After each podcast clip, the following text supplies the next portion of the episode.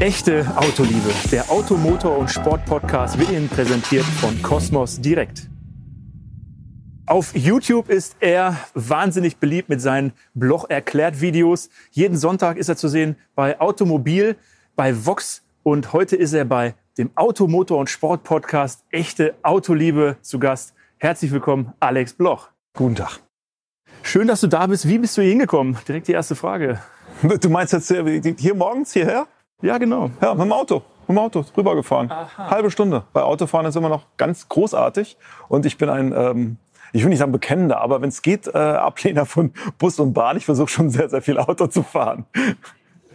Okay, das erleichtert mir jetzt, denn das, der Podcast geht ja um echte Autoliebe. Du hast selber schon mal gesagt, du bist autogeil. Ja. Äh, warum? Was ist da, ich sag nicht schiefgelaufen, aber was ist da passiert in der Jugend? Wie sah dein Kinderzimmer aus? Hast du nur Autos gehabt? Ja, oder? ich habe ganz viele Autos gehabt, sehr, sehr viele Autos gehabt und ich bin, ähm, ich bin ja ein Bauernsohn und meine Eltern hatten sehr viele Maschinen. Wir hatten äh, eine Menge Autos. Wir hatten äh, einen äh, roten T2 VW-Bus zum Beispiel, habe ich absolut geliebt. Äh, meine Schwester hatte einen knallgelben VW Käfer, war auch großartig. Meine Brüder hatten einen LJ80 zum Spielen. Ähm, dann hatten wir, was hatten wir noch? Äh, Ford Sierra, damals 2 Liter 16 V, ging schon ordentlich. Ähm, wir hatten sehr viele äh, Traktoren. Wir hatten einen Holder-Traktor, wir hatten einen Renault-Traktor, wir hatten einen Ford-Traktor, wir hatten einen Bergmeister.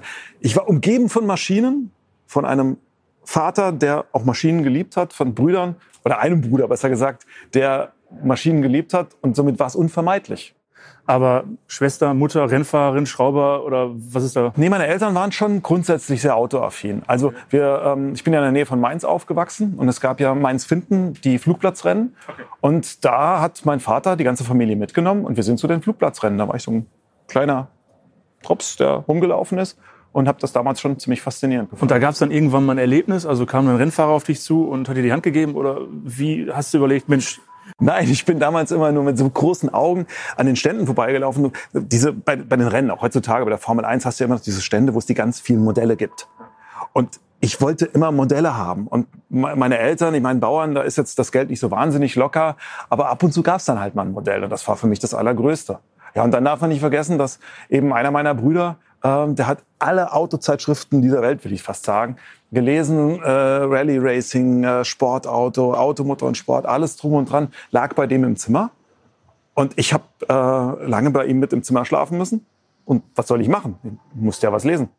Ähm, du hast vielleicht gemerkt, in meiner Aufzählung Lobeshymne auf dich zu Anfang habe ich nicht erwähnt, was du überhaupt bist. Also Moderator, Schauspieler, Model, keine Ahnung. Was bist du? Erklär. Das ist eine verdammt gute Frage. Manchmal frage ich mich das auch, wenn ich morgens aufwache. Was bin ich denn jetzt überhaupt? Ich bin offiziell Chefreporter TV bei Auto, Motor und Sport. Ich bin 100-prozentiger Redakteur bei Auto, Motor und Sport. Aber ich mache eben zur Hälfte auch Vox Automobil. Da bin ich quasi von der Motorpresse ausgeliehen an Vox Automobil, moderiere dort die Sendung Automobil, wobei moderieren das gar nicht so trifft, denn äh, ich bin dort mehr Autofachmann und Autotester. Das Moderieren muss man halt so nebenher noch machen, aber eigentlich will ich Autos testen. Ja, und dann halt noch äh, YouTuber, oh mein Gott, wie das klingt, YouTuber und äh, ab und zu auch nochmal Automotor- und Sportschreiber. Jetzt hast du schon das Wort Autotester in den Mund genommen. Es gibt viele Mädchen und Jungen, die uns jetzt zuhören. Ich war selber auch mal einer davon. Äh, wie wird man Autotester? Ähm, also es gibt eine Basis, die eigentlich bei, bei jedem Job im Idealfall so sein müsste. Das ist, dass du einfach etwas liebst. Tu das, was du liebst. Das, was du großartig findest. Und ich finde Autos großartig. Ich sage immer, ich kann nur Autos.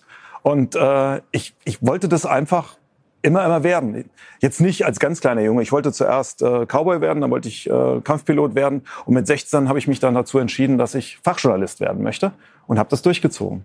Du hast aber irgendwas mit Technik studiert. Ja, ich habe was mit, ich wollte was Ingenieur, Technik, Technik, Technikus, jetzt hört man den Hessen raus, studieren. Und ähm, ich, ich war so hin und her gerissen, denn ich hatte ähm, so mit 15, 16 zwei Hobbys. Das eine war Hi-Fi. Ich fand Musik und äh, Stereoanlagen ziemlich klasse, auch die Technik dahinter. Und das andere waren Motoren, Autos. Fand ich auch großartig. Aber mit 16 konnte ich noch kein Auto fahren. Und deswegen war das so ein Thema, wo ich eingebogen bin. Und habe ja dann auch später erstmal als Auto-Hi-Fi-Redakteur angefangen. Und ja, dann wollte ich studieren. Und dann war so die Frage, was machst du jetzt? Maschinenbau oder Elektrotechnik? Und ich habe mich für Elektrotechnik entschieden. So im Nachhinein kann ich dir nicht mehr ganz genau sagen, wieso das so war. Äh, heute freue ich mich drüber, weil ähm, es so ist, dass für mich ist wichtig, dass jemand ingenieurmäßig denkt. Nicht, was er jetzt genau studiert hat, was für ein Ingenieur, sondern ingenieurmäßiges Denken heißt, dass du verstanden hast, was dahinter ist, dass du immer wieder auch klären willst, wieso etwas so funktioniert und dass du es auch erklären kannst, wie etwas funktioniert. Du hast ja mal gesagt, dass du nicht verrätst, was du privat für ein Auto fährst. Ich darf aber sagen, dass es einen V8-Motor hat. Du wirst irgendwann verraten, das hast du ja gesagt, äh, wenn du eine bestimmte Zahl von Instagram-Followern hast. Sag nochmal, wie viel sind das? Äh, also die Zahl muss ich ein bisschen höher hängen, ja, damit sich das Ganze lohnt. Also 100.000. Und dann werde ich definitiv versprochen ein äh, ausführliches YouTube-Video zu diesem Auto machen mit allem, was es wegzuerklären gibt. Ich werde das komplette Auto wegerklären. Es wird am Schluss kein Teil mehr an diesem Auto sein, was ich nicht erklärt habe. Wer sich also ein schönes Wochenende Zeit nimmt, so lange wird das Video mindestens. Hervorragend, da freuen wir uns riesig drauf. Wie lange würde denn so ein Video dauern, wenn wir uns mal deine Vorgängerautos angucken? Was hast du denn vorher gehabt? was habe ich vorher gehabt? Also kann ich ruhig mit anfangen. Ähm, das erste Auto war das frustrierendste. Es war ein ähm, babyblauer Peugeot und äh, es waren 104, glaube ich, damals. Ich habe es ein bisschen verdrängt. Ich bin dieses Auto nur zwei Wochen gefahren. Ich habe es von meinem Bruder ähm, überlassen bekommen. Ich möchte nicht sagen geschenkt bekommen, weil das hat so was Positives. Überlassen bekommen, um damit zu fahren und mit der Mitteilung, dass ich bitte nicht schneller als 120 fahre, weil dann würde der auseinanderfallen. Also dein Bruder verschenkt nicht nur Sachen, die er selber toll findet. das war der Bruder, der nicht so viel mit Autos am Hut hat. und ähm, habe dieses Auto nicht kaputt gefahren. Ich bin auch nicht schneller als 120 gefahren. Ich habe ihn auch warm gefahren. Ja? Und der hatte aber einen Kolbenstecker nach zwei Wochen. Ich war aber nicht dran schuld. War aber ganz gut so. Muss aber nicht irgendwie 120 im ersten fahren. Fürchterliches Auto, fürchterliche Kiste. Also ganz schlimm, definitiv. Äh, hat, aber er hat mich von A nach B gebracht. Und er war, ähm, er war viel, viel besser als kein Auto zu haben. Weil zu dem Zeitpunkt bist du ja, da bist du dankbar. Du willst einfach nur von A nach B kommen. Und da war dieses Auto dafür da. Du konntest einfach das machen. Du musstest nicht mehr ähm, am Bahnhof stehen, du musstest nicht mehr mit dem Fahrrad durch den Regen fahren. Nee, es ging so. Ähm, ich habe übrigens, ganz interessant, ich habe mich aktiv dazu entschieden und habe gesagt, bis ich ein Auto fahre, fahre ich nur Fahrrad. Was hatte ich noch an Autos? Ähm, dann ähm, haben meine Eltern mir einfach ungefragt, das nehme ich ihnen heute noch übel, einen Fiat Uno 60 Diesel vor die Haustür gestellt. Glücklicherweise ein ähm, Baujahr 1989, als er nicht mehr komplett weggerostet ist. Ähm, der war in Bordeaux-Farben. Das war kein schönes Auto. Ähm, ich, als ich ihn das erste Mal gefahren bin, habe ich gedacht, die Handbremse wäre kaputt, weil die war eigentlich nicht angezogen und trotzdem ist das Auto genauso gefahren. der hat genagelt, das glaubst du nicht. Und ich hatte nur eine einzige Chance dieses Auto mit einer gigantischen Musikanlage auszustatten, damit ich davon nichts mitbekomme und damit es irgendwie auch noch Spaß macht. Und dann habe ich mir zum Studium ein, ein eigenes neues Auto gegönnt. Es war ein Ford Fiesta in dunkelblau Metallic, meine, Liebes, meine Lieblingsfarbe. Ähm, und dieses Auto hat mich nicht nur durchs Studium gebracht, sondern auch meine Reisen von damals äh, Mainz nach Stuttgart, weil ich habe ja dann für die Motorpresse schon gearbeitet und ich habe das Auto innerhalb, ich habe es wirklich geschafft, es innerhalb von Jahren, von wenigen Jahren äh, auf 200.000 Kilometer zu bringen, weil ich locker 50.000 Kilometer im Jahr gefahren bin. Immer hin und her, hin und her, hin und her. Lief genau 156 habe ich gemessen, ja ich war immer so, dass, wenn ich zurückgefahren bin, habe ich immer so geguckt, auf den, ähm, wie viel Kilometer der pro Minute schafft. Und wenn er so 2,5, 2,6, das war immer gut. Kannst du mal Vollgas fahren. Ja. war ja nicht schnell. äh, daraufhin folgte ein äh, Golf 4 Diesel. Ähm, das war ein erhebendes Erlebnis, weil ich zum ersten Mal keinen Schwung mehr hinter ähm, Lieferfahrzeugen holen musste, sondern ich konnte einfach so überholen. Ich konnte rüberfahren und überholen. War ein geiles Gefühl. Und dann brach meine Autohistorie knallhart ab. Aus einem ganz einfachen Grund. Ich bin äh, Redakteur bei Automotor und Sport geworden. Und da hast du ja, ähm, zumindest habe ich das früher noch erlebt, quasi jeden Tag das Auto gewechselt. Es war also kein Platz mehr für ein eigenes Auto. Das heißt, wie lange ist es her, dass du eigentlich ein eigenes Auto hattest? Es war äh, die Pause für ein eigenes Auto war so lange, dass ich der Versicherung erstmal erklären musste, dass ich kein Fahranfänger bin, weil die wollten mich nämlich in der höchsten Versicherungsstufe. Und ähm, ich dann musste in alten Verträgen der Versicherung, die äh, es dann aber nicht mehr gab, der ersten, äh, rumgesucht werden. Ähm, damit ich den beweisen konnte, hier, ich bin aber früher schon mal Auto gefahren. Das musst du dir mal vorstellen, Redakteur von Auto, Motor und Sport. Und dann haben sie mich zumindest bei SF 7 oder 8, ich weiß gar nicht, eingestuft. Aber eins darf man natürlich nicht vergessen, wir hatten zu Hause sehr, sehr viele Autos. Also ähm, in der Familie war das so, wir hatten ähm, T2, T3, T4-Bus. Ähm, wir hatten äh, sehr, sehr viele äh, Ford Sierra, wir hatten äh, Opel Omega bis am Schluss zum MV6. Ähm, äh, der eine Bruder von mir war auch sehr autoaffin und ich durfte alle Autos fahren. Echte Autoliebe ist vielschichtig. Egal ob schneller Sportwagen, solide Familienkutsche oder bewusst auch mal gar kein Auto, vieles in unserem Leben kann einen hohen Stellenwert für uns haben. Die Familie, das Zuhause oder einfach nur die unterschiedlichsten Dinge, wie zum Beispiel das Smartphone oder das E-Bike. Was wir lieben, verdient den besten Schutz. Schütze, was du liebst mit Cosmos Direkt. Große Frage, dein, deine ersten Meter selbst gefahren? Also ich kenne das von mir selber, mal auf dem Schoß gesessen und so, aber wann ging es los bei dir? Oh je, das, das wird jetzt gesendet, oder? Gut, dann kann ich ja frei von der Seele weg sprechen. Ich bin auf dem Bauernhof groß geworden. So. Das heißt, du wirst sehr, sehr früh auf eine Maschine gesetzt. Und wenn du dich stellst, damit du Gaspedal und Bremse erreichst. Sehr, sehr früh. Ähm, du wirst ähm, schon als kleiner Junge, also meine ersten Fotos, da ist er wieder, der Zwölfzylinder. Jetzt lassen wir ihn einfach laufen. Da klingt er noch nicht gut, aber wir lassen ihn einfach laufen. Ähm, es gibt die ersten Fotos, die es von mir gibt, da sitze ich halt auf dem, auf dem Traktor so mit zwei Jahren oder so. Ich bin festgebunden mit so, mit, mit so einem Seil, damit ich nicht runterfalle. Ähm, zum ersten Mal gefahren auf dem, Hol, auf dem Hof, natürlich sehr, sehr früh. Da fährst du schon in einstelligen Jahren auf dem Hof rum. Und dann musst du halt irgendwann auch mal raus aufs Feld mit dem Traktor. Und draußen auf dem Feld, wo keiner guckt, musst du auch nicht so wahnsinnig alt sein, um mal mit diversen Autos deine ersten Erfahrungen zu sammeln. Aber ich habe dann wie jeder andere auch mit 18 seinen Führerschein gemacht. Ja. Thema Autoliebe. Ähm, du sagst eben, dass du autogeil bist, aber was ist denn das Geile an Autos? Das Geile am Autos ist, dass da grundsätzlich an Maschinen, an, an Motoren, an allem, was sich fortbewegt, da bewegt sich etwas.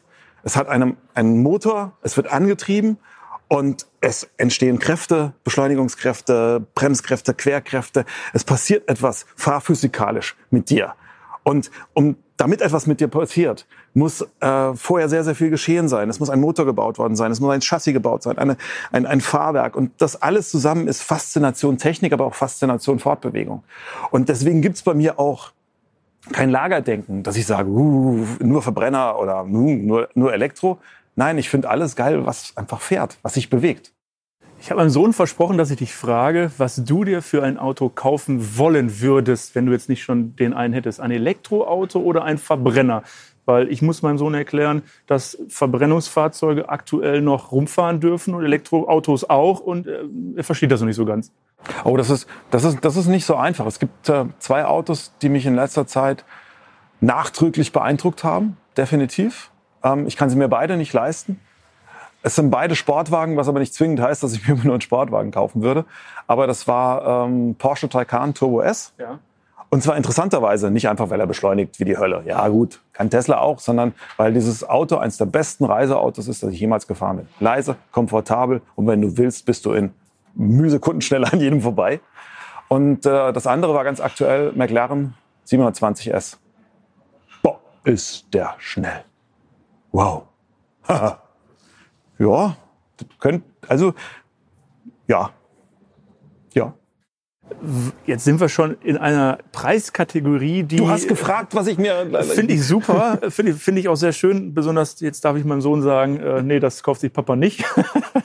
ähm, die große Frage ist, es gibt ja immer noch so auch Menschen, die Autos nichts abgewinnen können. Was ähm, entgegnest du denn so einer Person, die sagt, das sind doch nur irgendwelche Relikte, so Statussymbole, die eigentlich kein Mensch braucht. Ich habe meine App, dann rufe ich ein Taxi und fertig. Ähm, kann ich verstehen. Ich kann es verstehen, dass man damit nichts zu tun haben will. Ähm, ich habe auch Gebiete, mit denen ich nichts an. Ich kann mit Pferden nichts anfangen. Ja, Das sind für mich große Viecher, die austreten können und äh, es gibt Leute, die lieben das. Aber ich würde mich nie im Leben hinstellen und würde sagen, ich verstehe nicht, dass ihr die Tiere nicht liebt. Aber ich persönlich, wow, Pferdestärke finde ich super. Pferde, hm, schwieriges Thema. Ähm, und beim Auto ist es einfach so, dass es glücklicherweise immer noch sehr, sehr viele Menschen gibt, die Autos lieben, die Autos genial finden. Aber es gibt auch viele, die Autos nicht brauchen und damit nichts zu tun haben. Ich habe die Erfahrung gemacht, dass das manchmal schon umschwenken kann, wenn Sie doch mal erleben, welche Möglichkeiten und welche Freiheiten ein Auto bietet. Weil Auto ist Freiheit. Auto ist in diesem Moment entscheidend, dass ich etwas tue. Kein Fahrplan lesen, kein gar nichts. Ich setze mich ins Auto hinein. Ich besuche. Ich besuche Freunde. Ich fahre einfach irgendwo hin in diesem Moment ohne Planung. Und das ist toll an einem Auto. Und es ist auch, müssen wir ja gerade auch in diesen Zeiten drüber reden, etwas, was Menschen verbindet. Freiheit ist ja auch das zu tun, was man möchte, wie du sagst. In Deutschland haben wir ja noch die Möglichkeit, auf der Autobahn beziehungsweise auf vielen Abschnitten der Autobahn so schnell fahren zu dürfen, wie wir können, wie, so schnell wie das Auto hergibt.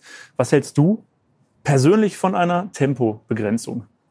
Ähm, ich halte von Tempobegrenzungen grundsätzlich sehr viel, aber von intelligenten Tempobegrenzungen. Also Tempobegrenzungen, die Menschen verstehen, weil sie sagen, okay, hier ist es gefährlich, ja, oder ähm, hier habe ich zu viel Lärm für die Anwohner oder ähnliches. Und ähm, man, ich finde einfach, dass wenn Tempobegrenzungen so gemacht sind, dass der Mensch einen Sinn dahinter sieht, dann funktionieren sie. Aber wenn ich eine dreispurige Autobahn limitiere, auf der ich keine besonderen Unfälle habe oder sonstiges, dann wundere ich mich nicht, dass ab und zu Leute auch mal ein bisschen schneller dort fahren. Denn ähm, bei allem, was du tust, musst du immer darauf achten, finde ich, dass man auch versteht, wieso du es tust. Und wir haben in Deutschland extrem effiziente Autos, wir haben extrem gute Autos ähm, wir haben im internationalen Vergleich kein Problem mit den Unfallzahlen. In Amerika haben wir doppelt so viel Unfalltote, obwohl sie viel langsamer auf der Autobahn fahren. Äh, die haben auch deutlich mehr äh, Verbrauch und Emissionen als wir, obwohl sie langsamer fahren. Und es ist etwas in Deutschland, eine kleine Sache, eine kleine Sache an Freiheit, die wir uns noch gönnen. Und also für mich persönlich darf das gerne so bleiben. So als freiheitsliebender Autofahrer, der vielleicht auch mal schneller als 120 fährt, wie stehst du denn persönlich zu autonomen Autos? Solange sie einen Knopf zum Ausschalten haben, habe ich kein Problem mit autonomen Autos. Also, dass man das, die autonome Fahrfunktion ausschalten kann. Denn, hey, mal ganz ehrlich, Autofahren, auch wenn man Autos noch so geil findet, macht nicht immer Spaß. Also, wenn ich morgens, ähm, was ich oft mache, ähm, hier von Düsseldorf aus nach Mendig zum Testen fahre, ähm, dann sind das ähm, 130, 140 Kilometer. Und das ist nicht immer lustig. Und manchmal wünsche ich mir wirklich, dass das Auto einfach von sich aus hier die Tempo 100 Strecken alleine entlangfahren würde. Ähm, das ist okay.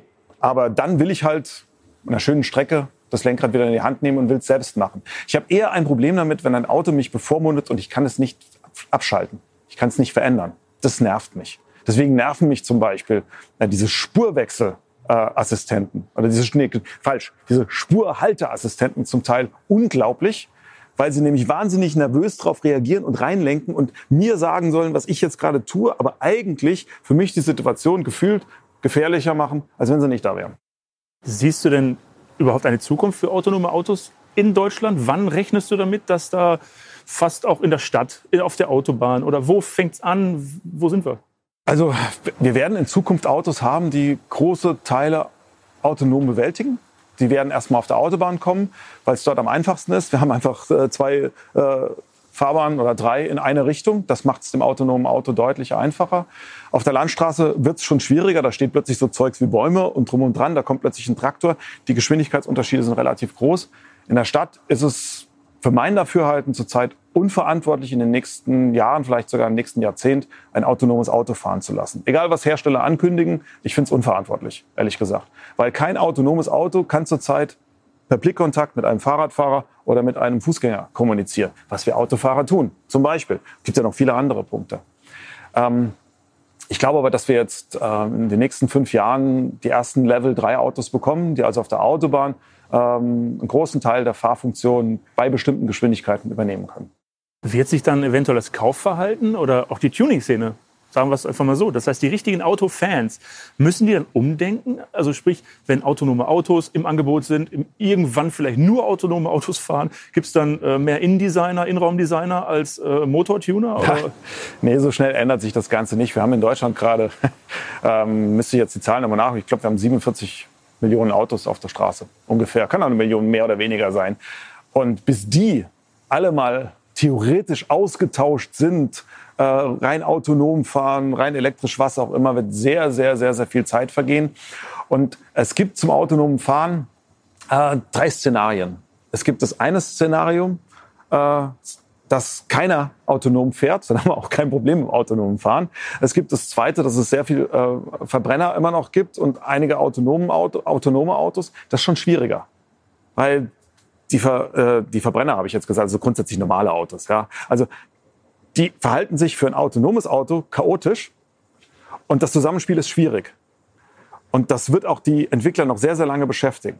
Einfacher wird es dagegen, wenn alle autonom fahren würden, dann können sich die autonomen Autos absprechen. Es ist kalkulierbar, was das Auto macht und nicht. Aber solange der Mensch noch mitspielt, hat man viel Spaß, um ein autonomes Auto zu entwickeln. Das heißt also, bevor nur noch Computer, Taxis und Roboter durch die Gegend fahren, müssten eigentlich alle alten Autos von der Straße, weil ein Miteinander ist relativ schwierig. Es ist immer so, wenn du, ähm, äh, wenn du eine reine autonome Fahrkultur hättest, wäre das relativ einfacher für die Entwickler. Aber eine gemischte Kultur ist schwieriger weil man eben, ich meine, man muss eine Sache immer sehen, wenn ich Auto fahre ähm, und ich bin, ähm, ich, ich bin auf der linken Spur und ich fahre nach vorne und dann fange ich an, den Fahrer auf der rechten Seite zu lesen. Ich fange an zu antizipieren. Was tut er jetzt? Und manchmal wissen wir, wird jetzt rausziehen. Du kannst nicht genau sagen, wieso der jetzt rausziehen wird oder nicht. Aber du weißt es, wieso er das tun wird. Vielleicht hast du nur einen, einen, einen leichten Blick von ihm im Spiegel oder sonst irgendwas gesehen. So, und jetzt sag mir mal, wie das ein autonomes System lösen soll. Das heißt, die Fahrzeuge, die nicht diese Systeme haben, sind dann eigentlich im Vorteil, weil die anderen ja Abstand halten müssen. Und du kannst dann da schön Slalom durchfahren. Ja, na, schauen wir mal. Aber es ist, es ist wirklich sehr, sehr schwierig. Äh, es ist ein ähnliches Problem wie mit der Sprachsteuerung. Die Sprachsteuerung galt schon Anfang der 70er als etwas, was man in Zukunft sehr schnell haben wird und was wunderbar funktioniert, was den Menschen das Leben im Umgang mit Geräten erleichtert. Und äh, dann hat man aber irgendwann festgestellt, ja, man kommt zwar an 80, 90 Prozent der Leistungsfähigkeit daran, aber bis du an 99, 100 Prozent bist, ist es ein unglaublich langer Weg. Und wir alle wissen es beim Umgang mit Sprachsteuerung. Wir sind so lange dran und wir haben so lange versprochen bekommen, jetzt wird's perfekt. Nee, so einfach ist es nicht. Bei der Sprachsteuerung geht es bloß darum, dass das System mich nicht versteht. Beim autonomen Fahren geht es darum, dass das Auto mich heil nach Hause bringt. Thema Zukunft in 20 Jahren, in 30 Jahren? Was fahren wir?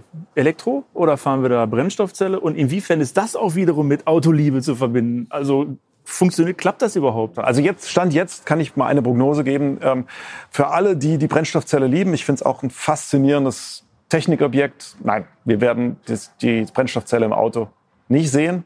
Ähm, also nicht in Europa und schon gar nicht in Deutschland in größerem Maße, weil sich die deutschen Hersteller von der Brennstoffzelle zurzeit losgesagt haben. Es gibt so ein paar, die basteln noch ein bisschen dran rum, aber so, gerade so Protagonisten wie, wie Mercedes sind weg.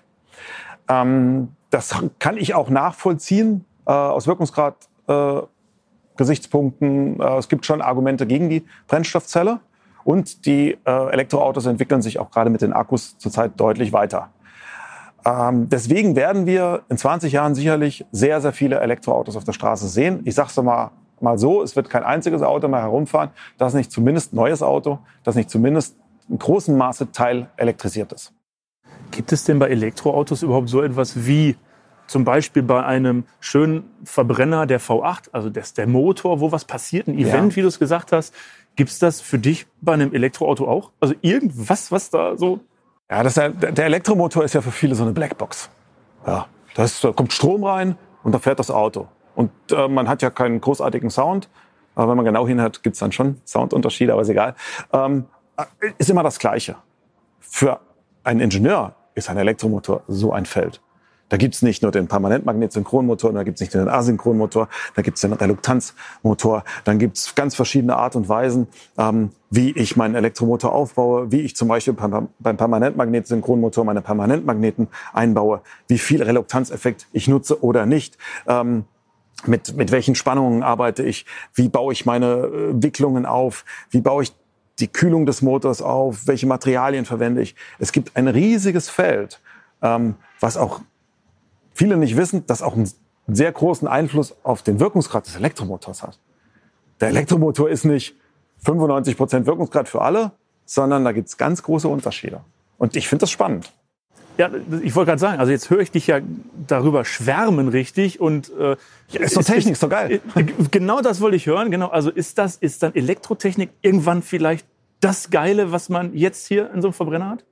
Also wir müssen mal da jetzt ganz nüchtern und trocken sein. Wir müssen mal zu den Unis gehen und speziell zu den äh, Studiengängen, wo es um Verbrennungsmotoren geht. Da wird's schwer.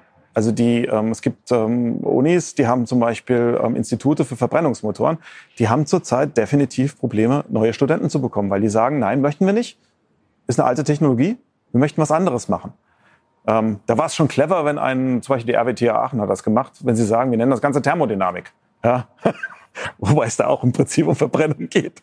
Ähm, äh, aber grundsätzlich merkt man schon, und das ist die Tendenz, wenn du an die Unis gehst, das reine Studium des Verbrennungsmotors ist nicht mehr sonderlich beliebt. Und da siehst du auch schon, wo es in Zukunft hingeht. Auch wenn Verbrennungsmotoren, das darf man nicht vergessen, immer noch ein ganz, ganz großartiges Ingenieursfeld sind. Und was wir jetzt nicht machen dürfen, ist zu sagen, ja, kommt ja sowieso Elektromobilität und morgen fahren wir alle, wir vergessen das. Nein, jetzt werden noch Millionen, aber Millionen von, äh, von Verbrennungsautos verkauft. Und die müssen auch effizienter messen, auch besser werden. Die brauchen auch Ingenieure, die fähig sind was muss denn ein Auto generell können oder wie muss sich das Automobil verändern, um wirklich zukunftsfähig zu sein? Weil ich sag mal Elektromobilität, jeder spricht davon. Äh, wir haben zwar die Steckdose, da kommt Strom raus und äh, ja, ich habe zu Hause einen grünen Tarif. Ähm, gut, dass der Strom eventuell trotzdem vom Kohlekraftwerk generiert wird, wissen wir alle. Und was muss sich denn da verändern? Also was ist da die Zukunft?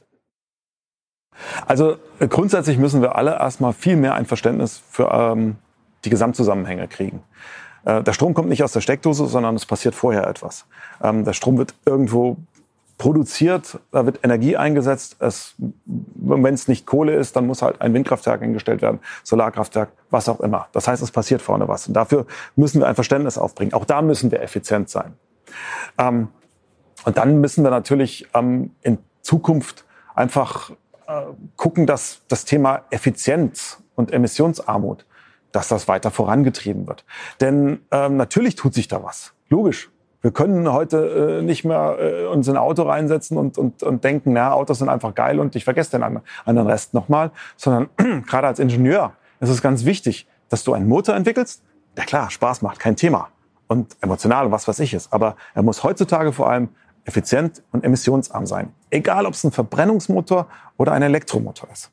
Könntest du dir denn vorstellen, dass jetzt vielleicht irgendwo in Deutschland zumindest ein Kind sitzt und äh, oder beziehungsweise vor einem Schaufenster steht und sagt, Mama, das Auto da, das ist mein Traumauto und der zeigt auf ein Elektroauto?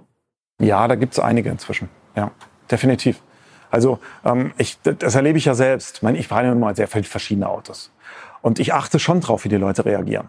Und wo die Leute drauf zeigen und sagen, wow, guck mal, das ist geil. Und ähm, ein Taycan begeistert kleine Kinder genauso als hätte da jetzt ein V8-Motor drin.